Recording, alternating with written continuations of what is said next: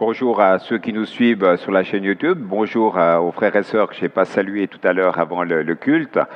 C'est vrai qu'on continue notre réflexion. Merci pour euh, ce temps de, réflexion qui nous a recentrés sur la personne de Dieu et sur qui est Dieu. Et comme vous le voyez dans le, dans le, titre de, ce troisième chapitre que l'on va méditer ce matin, on va aussi euh, méditer et réfléchir sur une facette euh, de Dieu, qui est sa compassion.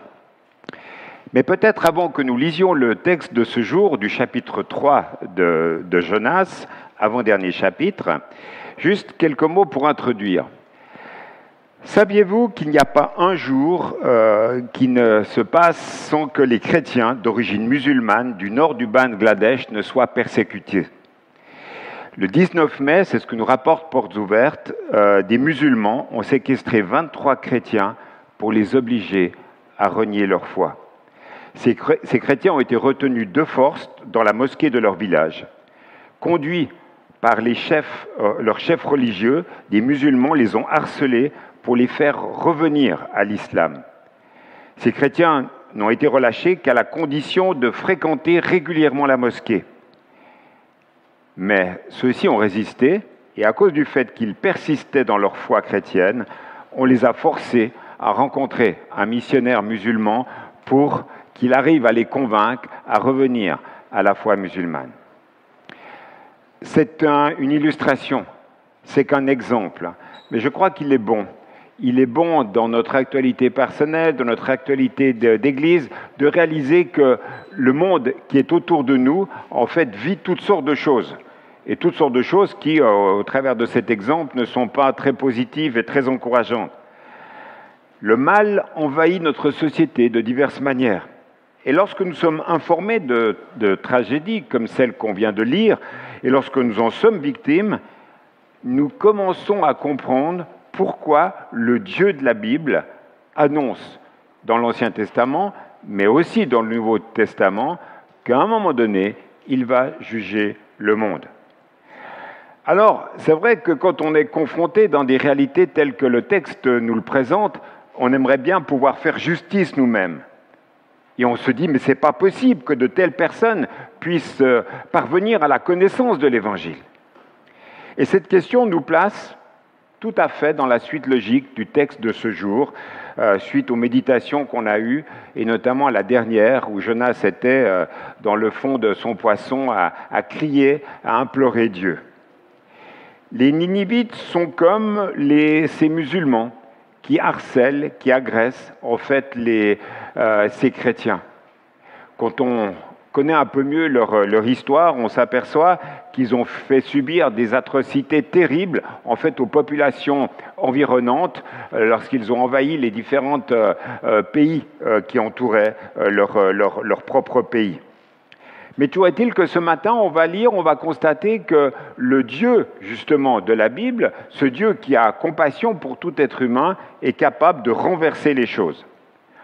On n'a pas beaucoup d'exemples de, réveil spirituel ou de, grand, de conversion de masse, en fait, dans la Bible. Dans le Nouveau Testament, je verrai la conversion, en fait, de la ville d'Éphèse, dans les actes des apôtres, et là, dans l'Ancien Testament, cette ville de Ninive. Il faut bien réaliser que ces Ninivites, en fait, euh, si on devait faire une comparaison avec euh, certains de nos contemporains, quoique contemporains, ça commence à faire euh, date maintenant, ça rejoint avec des comportements des nazis. Quoi. Il, y a, il lors de la Deuxième Guerre mondiale, des atrocités ciblées contre des personnes. Et là, on réalise finalement la réalité de qui est Dieu, la réalité du comportement de ces hommes. Et je vous invite à lire le texte maintenant et on va se rendre compte à la lecture de ce texte, après cette introduction, euh, de qui est Dieu et comment est-ce qu'il agit. Donc Jonas au chapitre 3 à partir du verset 1. La parole de l'Éternel fut adressée à Jonas une seconde fois en ces mots. Lève-toi, va à Ninive, la grande ville, et proclame-y la publication que je t'ordonne. Et Jonas se leva et alla à Ninive, selon la parole de l'Éternel. Or Ninive était une très grande ville, de trois jours de marche.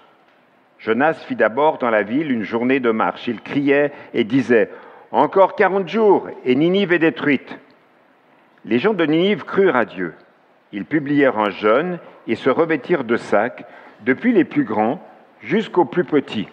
Là, je pense que les plus petits, ce n'est pas une question de taille, mais c'est une question euh, euh, que même les enfants, en fait, finalement, ont été dans cette attitude de repentance. La chose parvint au roi de Ninive. Il se leva de son trône, ôta son manteau, se couvrit d'un sac et s'assit sur la cendre. Et il fit faire dans Ninive cette publication, par ordre du roi et de ses grands, que les hommes et les bêtes, les bœufs et les brebis ne goûtent rien, ne pèsent point et ne boivent point d'eau. Que les hommes et les bêtes soient couverts de sacs, qu'ils crient à Dieu avec force et qu'ils reviennent tous de leur mauvaise voie et des actes de violence dont leurs mains sont coupables. Qui sait si Dieu ne reviendra pas et ne se repentira pas, et s'il ne renoncera pas à son ardente colère, en sorte que nous ne périssions pas. Dieu vit qu'ils agissaient ainsi et qu'ils revenaient de leur mauvaise voie.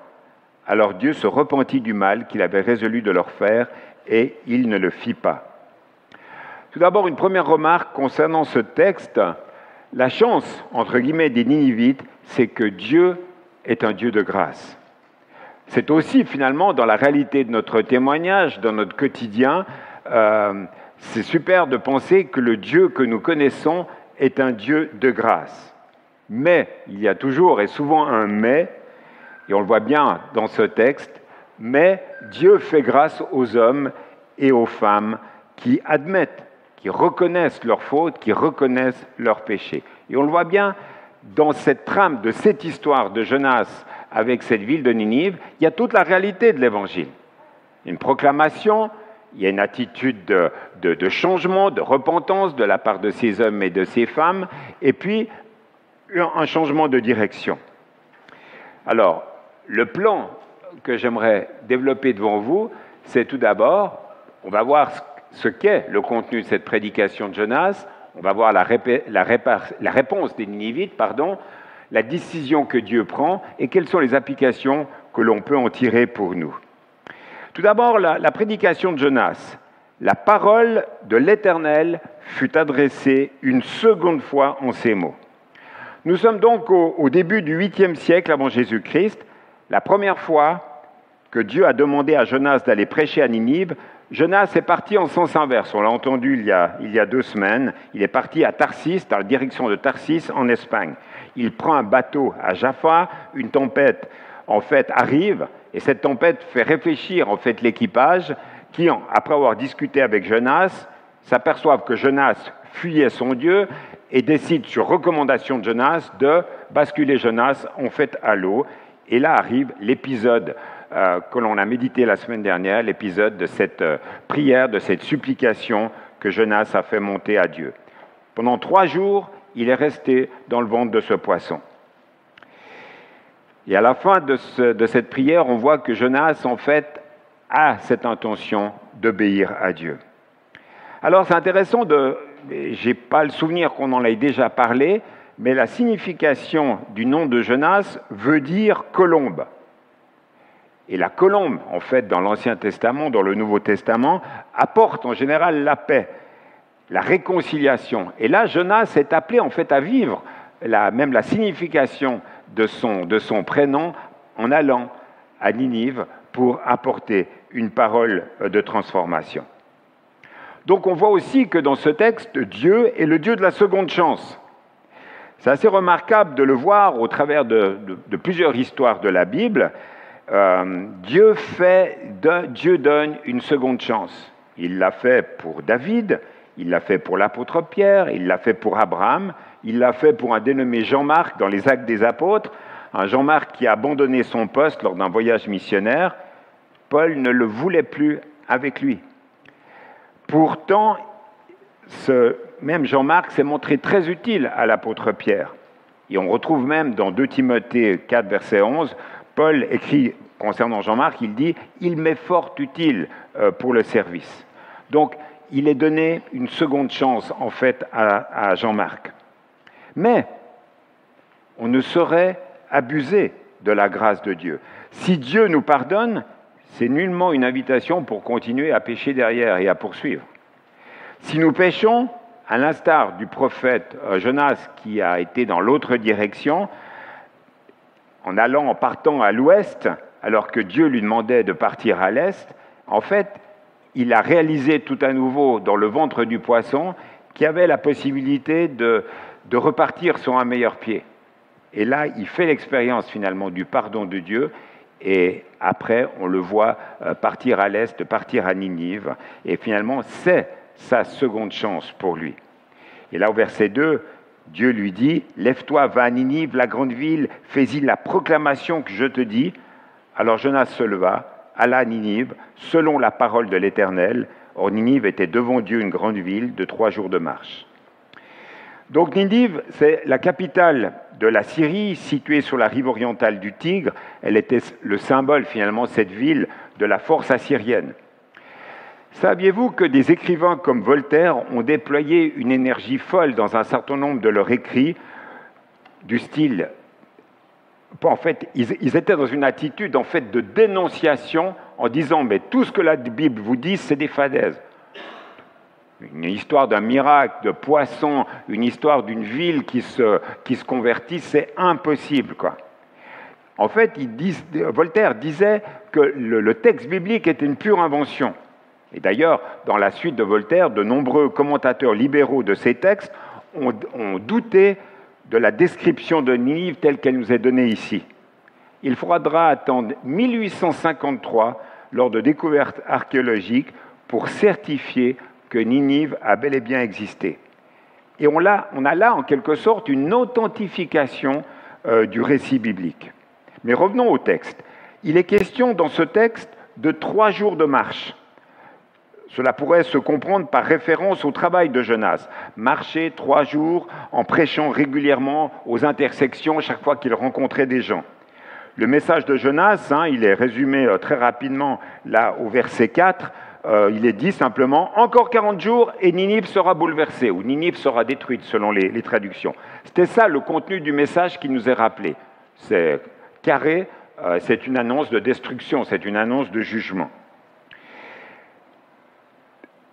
Trois jours, ça devait suffire, vu la grandeur de la ville, pour couvrir la ville de, sa prédication en quelque sorte. On peut aussi penser à ces trois jours en pensant finalement à la métropole de Ninive. Quand on relit Genèse 10, Genèse 10 pardon, il est évoqué la création de plusieurs villes qui étaient satellites à Ninive, avec Ninive comme capitale. C'est un peu comme si on demandait à Jonas aujourd'hui de prêcher aux Grenoblois et qu'il prêche aux habitants des Chirolles de Saint-Martin-d'Air.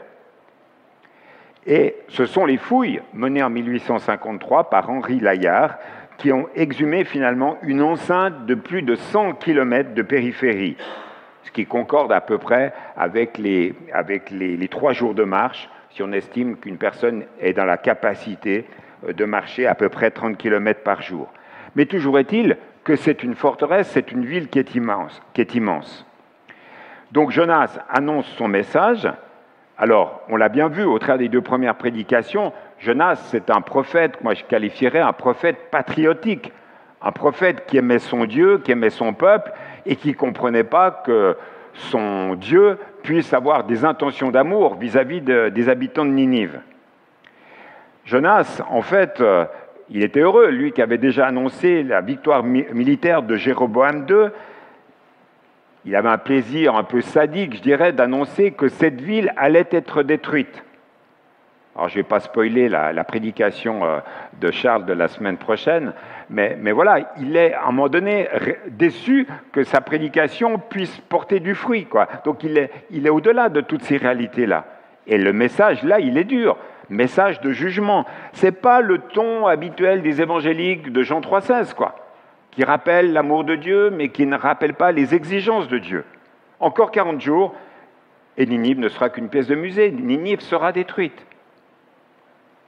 Et ça me, quand je lisais ça, alors on sait, on doit avoir une vision toujours globale, Ancien Testament, Nouveau Testament, du message euh, évangélique, de, la, compréhension de qui est Dieu, de la compréhension de, de ce qu'est l'Évangile. Mais je me suis posé cette question en lisant cet épisode, quelle forme doit avoir notre interpellation pour que les pensées soient touchées et surtout que les cœurs et ce désir de se repentir sincèrement?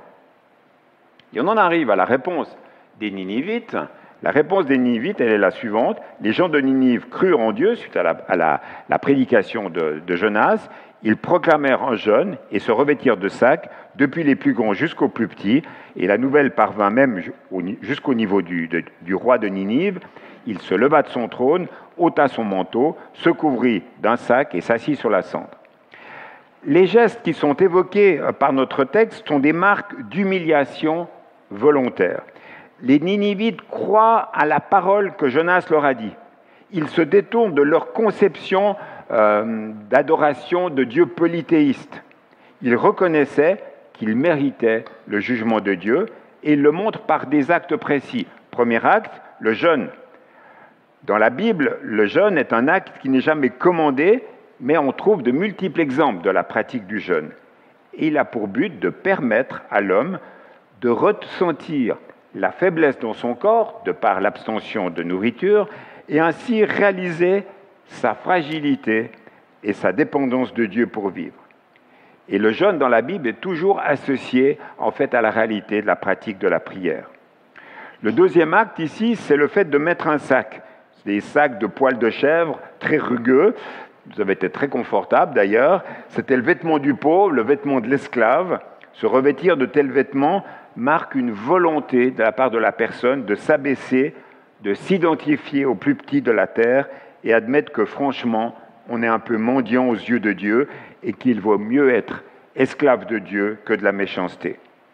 Et puis le troisième acte qui est posé là par la population et par le roi, c'est le fait de s'asseoir dans la cendre. C'est une forme fréquente de manifestation du deuil. C'est manifester la douleur, le ravage de la vie qui ne laisse que descendre finalement. Mais bon, pour ceux qui parmi nous voudraient jouer au prophète, je ne pense pas que le fait de se, promener à moitié nu avec un sac de supermarché pour seule protection, recouvert de cendres, aurait le moindre effet sur votre témoignage auprès de vos contemporains, sauf peut-être celui de provoquer votre hospitalisation en hôpital psy.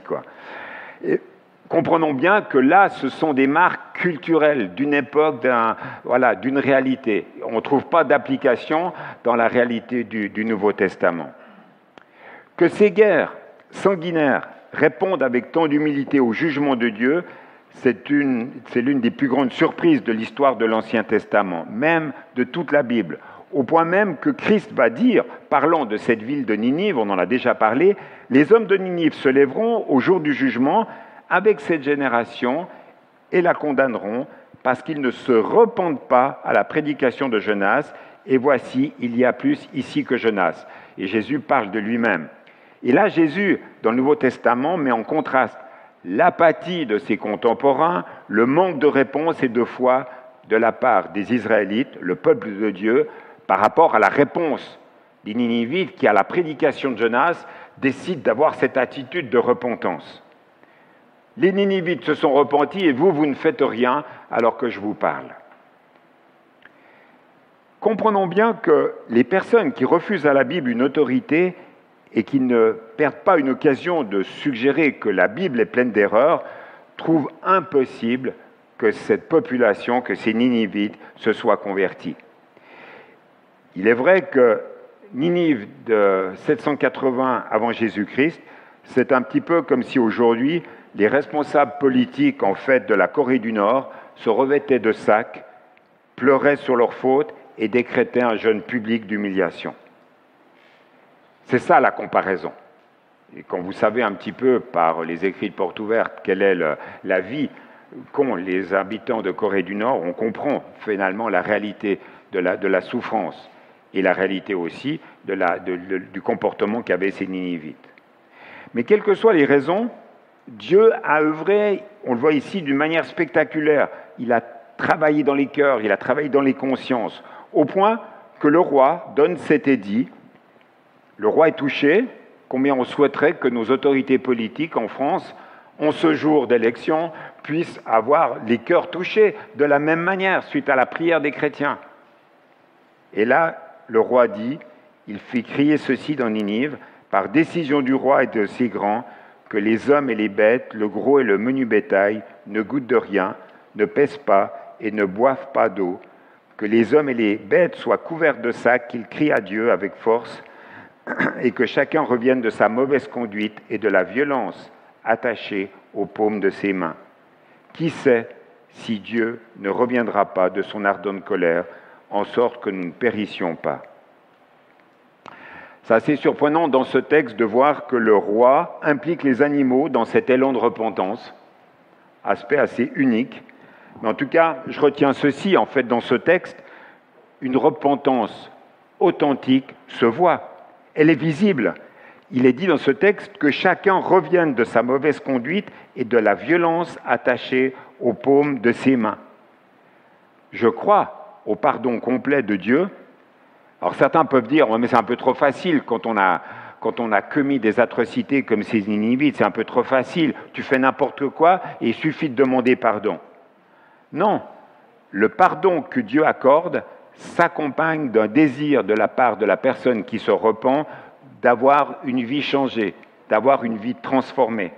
D'ailleurs, Jean-Baptiste le dira aussi à ceux qui voulaient en abuser, il dira dans Matthieu 3, verset 8, Produisez donc du fruit digne de la repentance. La repentance produit toujours un changement de comportement. Mais toujours est-il que Dieu transforme les cœurs, et ça se voit.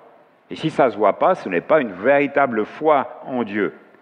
Jacques dira que chacun revienne de sa mauvaise conduite.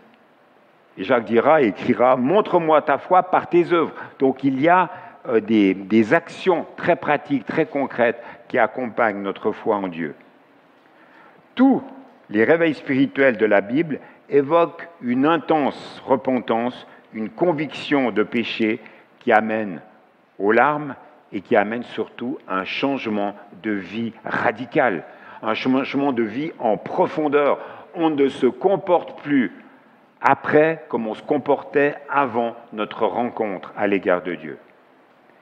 Et d'ailleurs, la plupart des mouvements de réveil tels que l'histoire de l'Église nous en, nous en fait part, euh, on voit des profondes convictions de péché, des convictions publiques, et Dieu utilise euh, ces, ces, ces confessions pardon, pour convaincre d'autres chrétiens et non chrétiens de leurs propres péchés, on voit ça, par exemple, dans les réveils qui sont passés en Corée du Sud ou dans le nord de la Chine. Ça montre bien la portée euh, et la puissance du témoignage euh, de la confession euh, des péchés. Surtout si cette confession est accompagnée de restitution et de réconciliation. On voit bien il y a quelque chose de manifeste. Et on en arrive finalement, suite à l'attitude de ces hommes, à la décision de Dieu verset 10. Dieu vit qu'ils agissaient ainsi et qu'ils revenaient de leur mauvaise conduite. Alors Dieu regretta le mal qu'il avait résolu de leur faire et ne le fit pas. Entre guillemets, la chance des Ninivites, c'est que Dieu est un Dieu de grâce, encore une fois. Pas seulement dans le Nouveau Testament, mais aussi dans l'Ancien Testament. Il y a trois prophètes que je cite qui parlent de cette même compassion de Dieu. C'est pour montrer, ce que je vais, on va relire ces trois passages, c'est pour montrer que cet épisode de Jonas et puis de, des Ninivites n'est pas un fait isolé de l'attitude de Dieu, mais qu'il y a eu plusieurs autres euh, attitudes, comportements, paroles de la part de Dieu qui le montraient. Ésaïe 55, verset 7.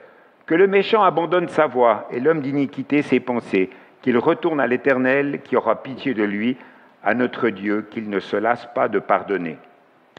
Ézéchiel 18, verset 23. Ce que je désire, est-ce que le méchant meurt dit le Seigneur l'Éternel. N'est-ce pas qu'il change de conduite et qu'il vive? Et puis un dernier texte dans Joël 2, 13. Déchirez vos cœurs et non vos vêtements, et revenez à l'Éternel, votre Dieu, car il est compatissant et miséricordieux, lent à la colère et riche en bonté, et il se repent des maux qu'il envoie. Lorsque notre texte de Jonas dit que l'Éternel regretta le mal qu'il avait résolu, il faut plus y voir une manière de parler euh, pour nous faire comprendre la nature de son cœur. Dieu savait, avant d'envoyer Jonas, que Ninive répondrait favorablement au message de Jonas, au message de l'Évangile en quelque sorte. Mais dans sa manière de communiquer avec les hommes, on peut trouver parfois des, des expressions très humaines, très terrestres, pour expliquer certaines choses de Dieu. Par exemple, il est question dans 2 Chroniques 16 des yeux du Seigneur, Ésaïe 53, le bras ou la main du Seigneur. Étant donné que personne n'a vu Dieu, on ne peut pas savoir euh, si la réalité de la présence de Dieu, c'est un bras, euh, les yeux et tout, même s'il y a des visions assez extraordinaires, comme dans le texte d'Ésaïe 6 qu'on a lu tout à l'heure. Voilà, la réalité, tout est-il que notre Dieu, en fait, finalement, va accorder un sursis à Ninive?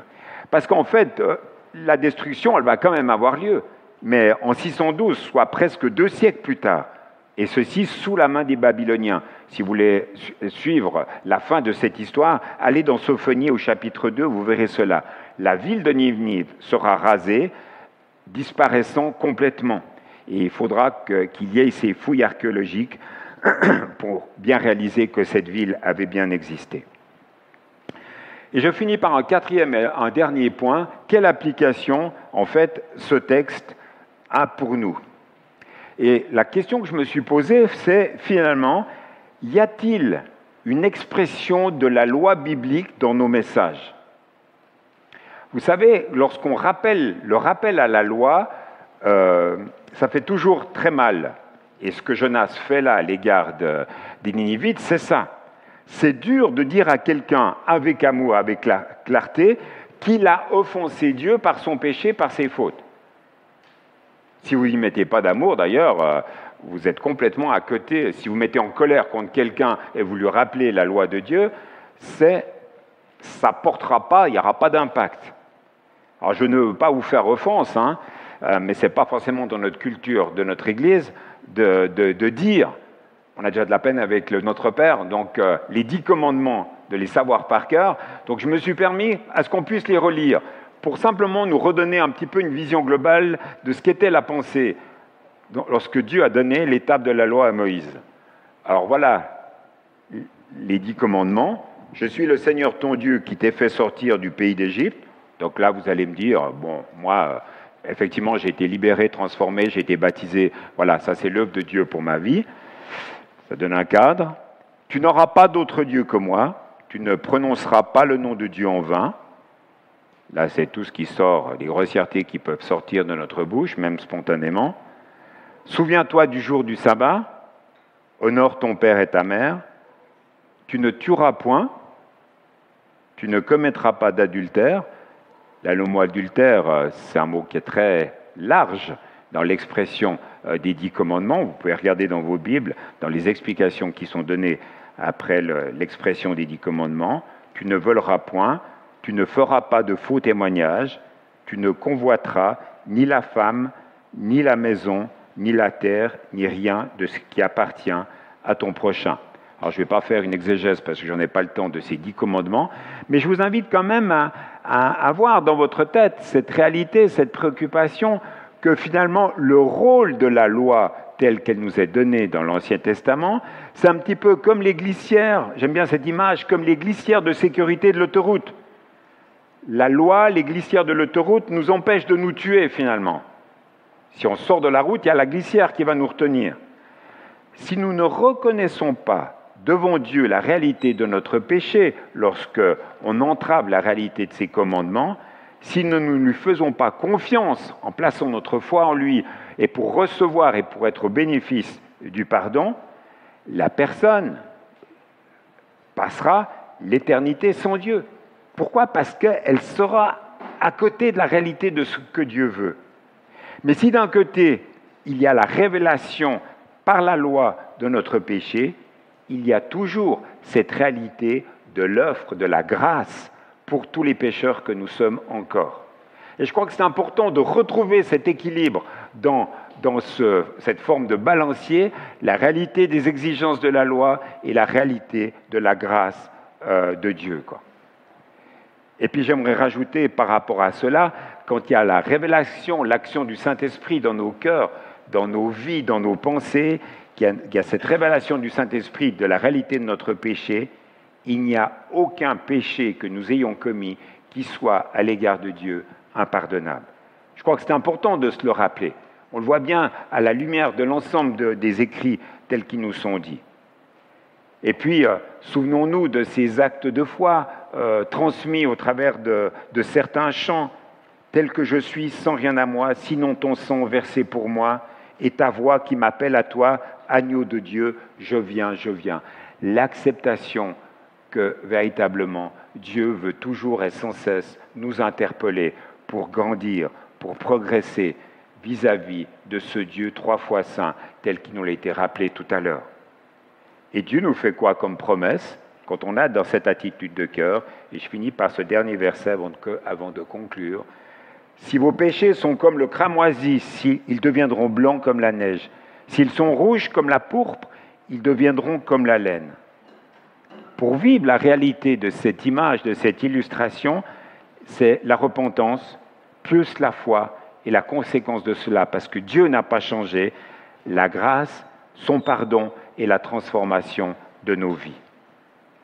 Je conclus, dans cette histoire de Jonas, je ne sais pas pour vous à l'écoute de ce texte biblique, mais personnellement, je me sens repris. Souvent, Dieu a voulu que je sois témoin, mais je suis parti à l'ouest. Alors, je n'ai pas été avalé par un poisson, ça se saurait. Ma femme n'aurait pas été contente à cause des odeurs. Mais j'ai raté des occasions de témoignage, c'est indéniable. Et ne serait-ce que ça, il faut qu'on se pose des questions. Les Ninivites faisaient partie des pires, et pourtant Dieu a voulu qu'ils entendent l'Évangile. Comment est-ce qu'on considère notre prochain? Est-ce que des fois nous ne sommes pas restrictifs par rapport à ceux et celles qui peuvent entendre l'Évangile? Et après cette écoute, on voit dans ce texte qu'ils se sont repentis. On pourrait dire, euh, Jonas était le porte-parole, mais Dieu a provoqué chez ces Ninivites une profonde conviction de péché. Alors, gardons cette pensée quand la compassion de Dieu nous dépasse. Oui, on peut être dépassé complètement par cet attribut de qui est Dieu. Et j'aimerais vraiment que vous reteniez cela en repartant ce matin, c'est que le Dieu auquel on a affaire, il est à la fois trois fois saint, mais que c'est un Dieu plein de compassion et il veut faire grâce, encore et toujours. Je vous invite à finir par la prière, puis après nous, nous chanterons. Seigneur, merci pour cette, euh, pour cette histoire que nous avons pu méditer, pour ce texte biblique sur lequel nous avons pu nous arrêter, qui nous rappelle des fondamentaux, des fondamentaux de notre relation avec toi. Ton désir le plus profond, c'est que nous ayons une relation personnelle avec toi, mais une relation qui ne soit pas entachée par la réalité du péché. Seigneur, merci de nous montrer que par la repentance, tu fais grâce. Par la repentance, nous pouvons à nouveau avoir cette relation personnelle avec toi. Sois béni pour ton accueil, sois béni pour ton amour, sois béni pour ta grâce. Nous regardons à toi et nous nous reconnaissons tels que nous sommes. Merci pour ton accueil, Seigneur. Amen.